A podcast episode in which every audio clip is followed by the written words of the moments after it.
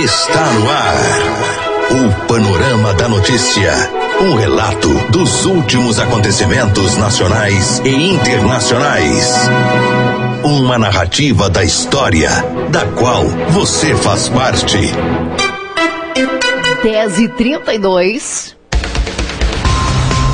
Olá, muito bom dia. Hoje, sexta-feira, 13 de dezembro, ano 2019. Está começando a edição número 95 do Panorama de Notícias, o Diário de Notícias da Manhã. Eu sou Raquel Marinho, um ótimo dia. Você que está aí ligado na Paranaíba, confira aí a previsão do tempo para hoje. O dia amanheceu aberto em Rio Paranaíba e nesse momento registramos média de 24 graus, máxima de 26. O nosso compromisso é com informação séria e imparcial. É a Paranaíba FM colocando seu espaço a serviço da comunidade. Mas o dia começando e você está na Rádio Paranaíba, a rádio que é a sua voz. Nesta edição do Panorama da Notícia, você vai saber que. Representantes da Escola Doutora Diron Gonçalves Boaventura recebem premiação de concurso de redação em Belo Horizonte. E alunos da mesma escola recebem medalhas da OBMEP em Patos de Minas. Cachorro infarta e morre durante queima de fogos de artifício em São Gotardo. E ainda, motorista atravessa pista repentinamente e provoca acidente na BR-354 em Rio Paranaíba. Tudo isso e muito mais a partir de agora no Panorama da Notícia.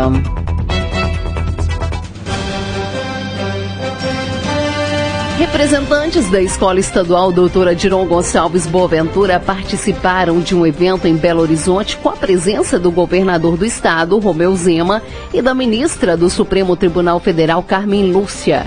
A cerimônia foi realizada na última segunda-feira, dia 9, na cidade administrativa, durante o seminário sobre o Dia Internacional de Combate à Corrupção. O objetivo do encontro é compartilhar os avanços e refletir sobre os desafios do setor público na implementação de ações de integridade, transparência e governança pública no Estado. Outro ponto é, em debate é a necessidade de se fortalecer as estratégias de atuação na rede. Em sua participação, o governador Romeu Zema citou resultados alcançados em sua gestão no combate à corrupção. Entre eles, o aumento de 147% entre 2018 e 2019 no número de desligamentos e demissões ligados a atos de corrupção após a atuação da Controladoria Geral do Estado. E durante a cerimônia foi realizada a premiação do concurso de redação e desenho da Controladoria Geral da União, a CGU, onde a aluna Amanda Santos e a professora Wanda Ferreira de Rio Paranaíba receberam suas premiações. A diretora da escola, doutora Diron Gonçalves Boaventura, Luciana Mendes, e a, o superintendente regional de ensino, Carlos Coimbra, também acompanharam a premiação. A ministra do STF, Carmen Lúcia, destacou é, durante sua palestra sobre os impactos da corrupção em uma sociedade democrática, além de tirar recursos de áreas essenciais para a população, como educação, saúde e segurança pública. Segundo ela, a corrupção faz as pessoas desacreditarem nas instituições. O controlador geral do Estado, Rodrigo Fontinelli, citou outra medida adotada pela pasta a campanha pela promoção da integridade na administração pública. O objetivo é fazer a reflexão dentro do serviço público sobre a integridade, a ética e a transparência em todos os níveis, tanto individual quanto institucionalmente. Agora 10h36. Secretário desmente que há dinheiro no caixa do governo de Minas para pagar o 13 terceiro. Quem traz a reportagem é Mônica, é, perdão, a Edilene Lopes. O secretário estadual da Fazenda, Gustavo Barbosa, acaba de desmentir mais uma vez, em entrevista exclusiva a Itatiaia, que haja dinheiro no caixa para pagar o 13º salário. O secretário disse ainda que não foi notificado pelo Ministério Público de Contas com a recomendação para que a operação da venda de recebíveis do Nióbio não seja realizada. Em relação à informação que volta a circular de que o governo tem cerca de 7 bilhões de reais em caixa, o secretário desmentiu e detalhou a destinação dos recursos, que, segundo ele, estão comprometidos. Não há nenhuma hipótese de ter recurso em caixa de não pagar o salário. Isso eu quero deixar muito claro. Esse é o primeiro ponto. Desses 7,3 bilhões, esse dinheiro, obviamente, advém de recursos de arrecadação de tributos de CMS, tá? Porque o dia 10 é o dia que vence os tributos. Um bilhão de reais eu tenho que repassar para os municípios, porque o ICMS tem um percentual, 25%, é dos municípios. Outras vinculações, tenho 750 milhões de reais para repassar é, para convênios. Né? Convênios que você assina com prefeituras, com, com saúde, educação, enfim. Mais 560 milhões de recursos que são bloqueados. Eu não tenho acesso a ele, tá? E ainda umas vinculações de transferências da União, que é algo próximo a 1,3 bilhão. 500 milhões de reais de outras vinculações que existem no caixa. São vinculações, eu não tenho trato com esse recurso. Se a gente deduzir isso tudo que eu lhe falei, vai restar, restar algo próximo a 3,2 bilhões de reais. Desses 3,2 bilhões, eu tenho que deduzir 500 milhões de reais, que é o, o que a gente chama de fluxo semanal de baixa contábil. É uma secretaria que faz um movimento de pagar, empenhar, e ela tem um delay, às vezes, de três dias, cinco dias, para pagar isso daí. E aí sobrou algo próximo com 2,7 bilhões de reais no caixa. Esse sim, financeiro. E aí, de onde para onde vai esse dinheiro? Lembrado que amanhã eu vou pagar quase um bilhão de reais a segurança, eu vou liquidar o salário de dezembro de segurança. Eu tenho que fazer os dodécimos dos poderes, que é quase um bilhão de reais. Né? E aí eu ainda tenho 250 milhões de consignados em folha, eu tenho mais a quitação da folha para a semana que vem, eu tenho N situações, o custeio, a máquina pública tem que funcionar. Eu não paguei precatório, não paguei tributo, não há hipótese do Estado conseguir quitar o 13 terceiro salário se não houver operação. Isso é muito importante colocar. Ainda de acordo com o secretário da Fazenda, Gustavo Barbosa, a recomendação do Ministério Público de Contas, que ele ainda não recebeu oficialmente e que foi expedida antes de o TCE negar a suspensão da operação, mesmo não suspendendo a venda dos recebíveis do Nióbio, faz o Estado perder dinheiro. Dilene, é, não, eu não recebi, mas qualquer tipo de interpelação dessa, ela não ajuda. Numa operação financeira, quanto mais você precisa explicar, mais cara ela fica. Ouvimos o secretário estadual da Fazenda, Gustavo Barbosa, repórter Edilene Lopes. 10h39 horas certa e agora sim Mônica Miranda traz aí a reportagem onde o presidente da FAENG avalia o preço da carne em Minas Gerais. O presidente da FAENG, a Federação da Agricultura de Minas Gerais, Roberto Simões, diz que depois de três anos e meio com os preços reprimidos, a queda no preço da carne bovina vai começar no início do ano que vem, mas não voltará aos preços antes da alta elevada. Nós tivemos três anos e meio de contenção e os custos de produção não param também como parou o preço ao produtor. Então, há um novo patamar, mas com certeza não é dessa altura que se chegou. Eu sempre digo que preços muito altos não servem nem para o consumidor nem para o produtor. É melhor que se tenha um, uma cadeia mais bem administrada, que os preços corrijam mais suavemente, de acordo também com o possível aumento de renda dos consumidores. Isso é que é o ideal. Então nós vamos ter preços não nesse volume tão alto, mas com certeza um pouco maiores do que se praticou até esse desse ano. Durante o balanço do agronegócio, o presidente da FENG disse que o saldo foi positivo em Minas Gerais em 2019 em todas as áreas, café, leite e grãos, alguns mais, outros menos. E a expectativa é um super otimismo para 2020. Repórter Mônica Miranda. 10h40 e a medida provisória que trata do saque do FGTS é sancionada. Larissa Arantes as informações. A medida provisória que trata dos saques do FGTS, o Fundo de Garantia por Tempo de Serviço, foi sancionada hoje pelo presidente Jair Bolsonaro. A partir de agora, o limite para a retirada foi ampliado de 500 para 998 reais, valor correspondente ao salário mínimo, mas só para aquelas pessoas que têm no máximo 998 reais na conta. Para quem tem mais, o limite continua sendo de 500 reais. Os trabalhadores que se enquadram nas novas regras e só retiraram 500 reais podem fazer um novo saque da diferença. O governo federal criou a modalidade de saque imediato do FGTS em julho e também o saque aniversário que começa a valer a partir do ano que vem. De Brasília, Larissa Arantes.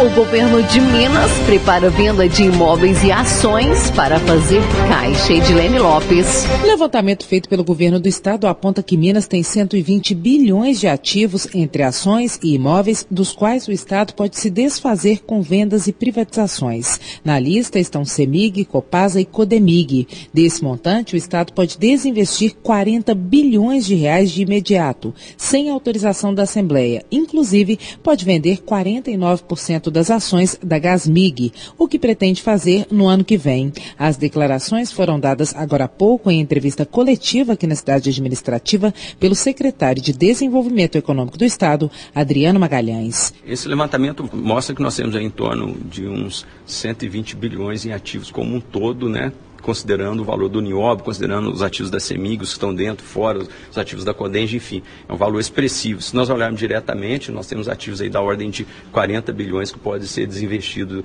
é, de imediato no curto prazo. Então o governo está trabalhando para que o ano que vem seja um ano de efetivo, de decisão, que esses ativos realmente possam ir para o mercado. Mas com relação à Gasmi, que é a sua pergunta mais direta, é, há oportunidade, sim, de imediato, por exemplo, de vender uma participação minoritária em torno de 49%. Ou seja, o Estado tem condição de fazer um IPO e de vender parte da Gasmi, que seria importante para dar um recado para o mercado, exatamente considerando as análises das agências de risco. Vale lembrar que quando é, o governador Zema foi eleito, a CEMIG valia em torno de 10 bilhões. Pós-eleição, ela passou para 21 bilhões, ou seja, são 11 bilhões de um colchão de expectativa. É, preciso que se realize, né, que essa agenda de desinvestimento comece a acontecer exatamente para manter essa expectativa. E esses 49% da Gasmig, o governo pretende se desfazer deles ainda em 2020? Nós vamos estar nos reunindo no início do ano e definindo esse cronograma para 2020. Ouvimos Adriano Magalhães, secretário de Desenvolvimento Econômico do Estado, que anunciou que Minas vai atrair até o final do ano 56 bilhões de reais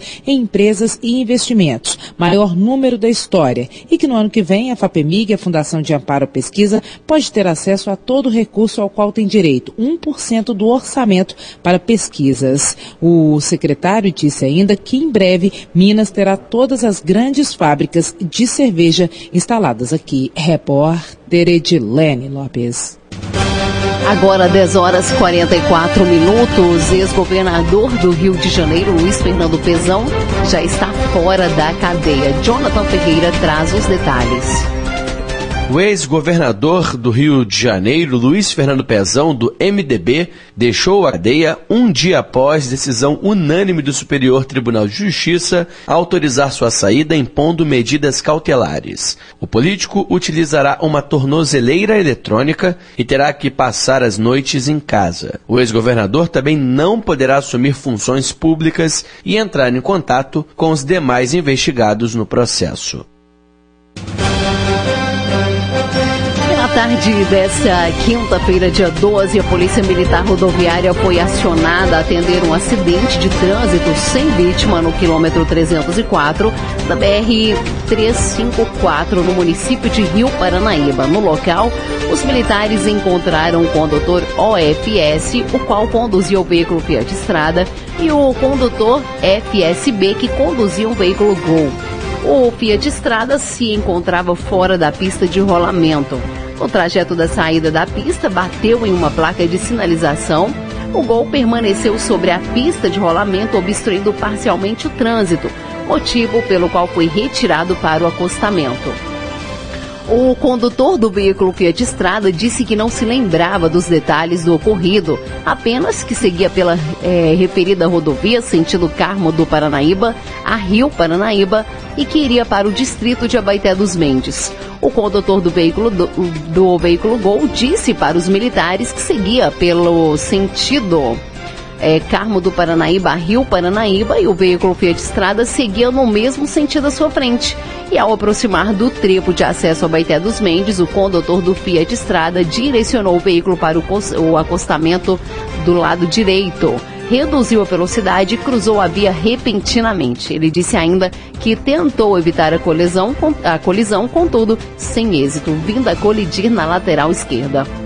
A versão dada pelo motorista do veículo Gol foi confirmada por uma testemunha que seguia atrás dos veículos. A passageira estava bastante assustada e por esse motivo foi acionada uma ambulância do Pronto Socorro de Rio Paranaíba, que esteve no local e a socorreu ao Hospital Municipal para atendimento. Não houve vítimas, apenas danos materiais em ambos os veículos, sendo eles liberados para seus respectivos condutores para providenciarem a remoção.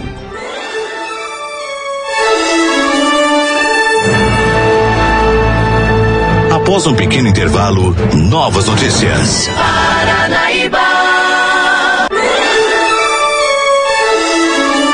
Retomamos para que você saiba o que está sendo notícia hoje. Agora, 10h51, um acidente que aconteceu na manhã de quinta-feira, dia 12, ontem, no quilômetro 269 da BR-354, em Carmo do Paranaíba. O veículo oficial da Prefeitura de Lagoa Formosa teria rodado na pista após aquaplanar e atingido o carro que seguia em sentido contrário. Os motoristas relataram que o acúmulo de água na pista devido a defeitos na via contribuiu com o acidente. A colisão lateral sem vítimas aconteceu por volta das 8 e 10 da manhã. De acordo com informações da Polícia Militar Rodoviária, o veículo GM Montana da Prefeitura de Lagoa Formosa seguia sentido a Carmo do Paranaíba e devido à chuva e efeitos na via, que defeitos né, na via que tinha acúmulo de água, veio a aquaplanar perdendo o controle direcional, rodando e invadindo a contramão de direção. Com isso, acabou colidindo lateralmente com a parte frontal de um cobar que seguia em sentido contrário. Agora 10 e 52 a Escola Estadual Doutora Diron Gonçalves Boaventura voltou a ser destaque em premiações nesta semana. Na manhã dessa quinta-feira, dia 12, a direção da escola e alunos foram premiados na Olimpíada de Matemática do ano passado receberam suas medalhas no Centro Universitário de Patos de Minas, no Unipam. De acordo com a diretora Luciana Mendes, os alunos Matheus Mendes Carvalho recebeu sua medalha de ouro, a jovem Amanda Lara Santos aumentou sua coleção e trouxe para casa a medalha de prata e o estudante Marco Antônio Silva Martins recebeu sua medalha de bronze. A escola, em todos os anos, vem se destacando em diversas competições que são realizadas em todo o país. Isso só reforça a qualidade de ensino que é disponibilizada aos alunos durante o ano letivo. Parabéns a todos os premiados. 10 e 53 e um fato triste que acontece constantemente foi registrado na noite da última quarta-feira em São Gotardo. Durante uma comemoração futebolística na cidade, um cachorrinho morreu após infartar com barulho de fogos de artifícios. O som ensurdecedor foi promovido durante uma carreata para comemorar o rebaixamento do Cruzeiro à Série B do Campeonato Brasileiro. De acordo com as informações, mais de 500 caixas de foguete foram soltas durante a carreata que durou cerca de três horas de prazo e percorreu as principais avenidas e ruas da cidade. O barulho é, ocorreu de maneira mais intensa no centro. Pessoas que estavam acompanhando pacientes no hospital da cidade também reclamaram do som. A casa onde o cãozinho faleceu devido ao barulho dos foguetes é bem próxima do centro. Logo após começar a escutar o barulho, o animal teria se escondido debaixo de uma mesa e logo em seguida começou a passar mal, vindo a infartar sem ter a oportunidade de ser socorrido por um médico veterinário.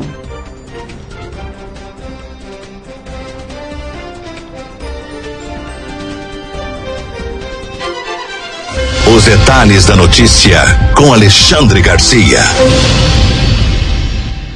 Bom dia.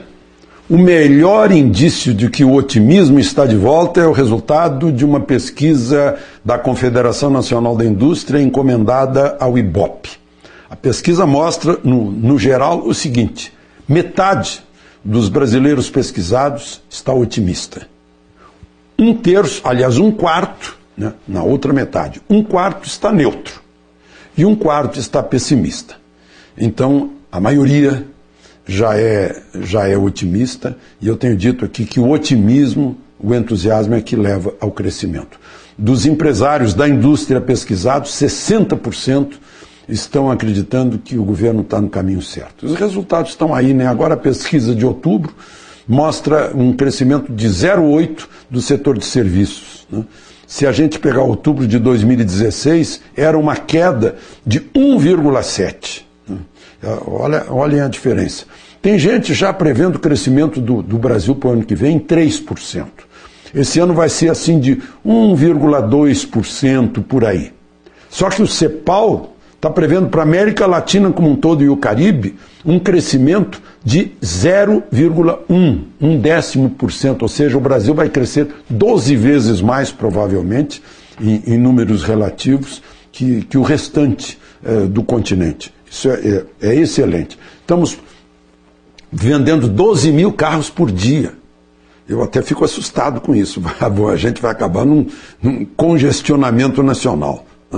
O, a taxa Selic está no recorde. Foi baixada mais ainda, 4,5%, e já estão dizendo que início do ano, né, próximo mês, já vai baixar para 4%. Né? A Caixa Econômica está acompanhando isso no seu uh, empréstimo imobiliário, já baixou os juros. Né?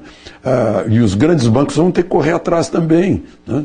O, o, mercado imobiliário está tá muito ativo. Né? Uh, crescendo aí por mês 0,8%. Né? E, e, não é com dinheiro do governo, não, porque o, o governo não tem dinheiro para infraestrutura. Né? Deixaram, deixaram o Estado brasileiro quebrado, né?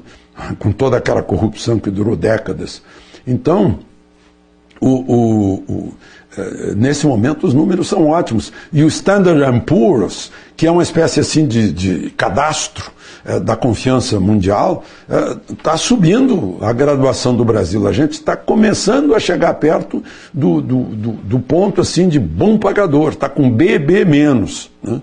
E a gente continua a subir. Então, há, há só indícios, indícios muito favoráveis aí de, eh, de crescimento. Enquanto isso, né, é, o, o, presidente já está com o pacote anticrime na mão.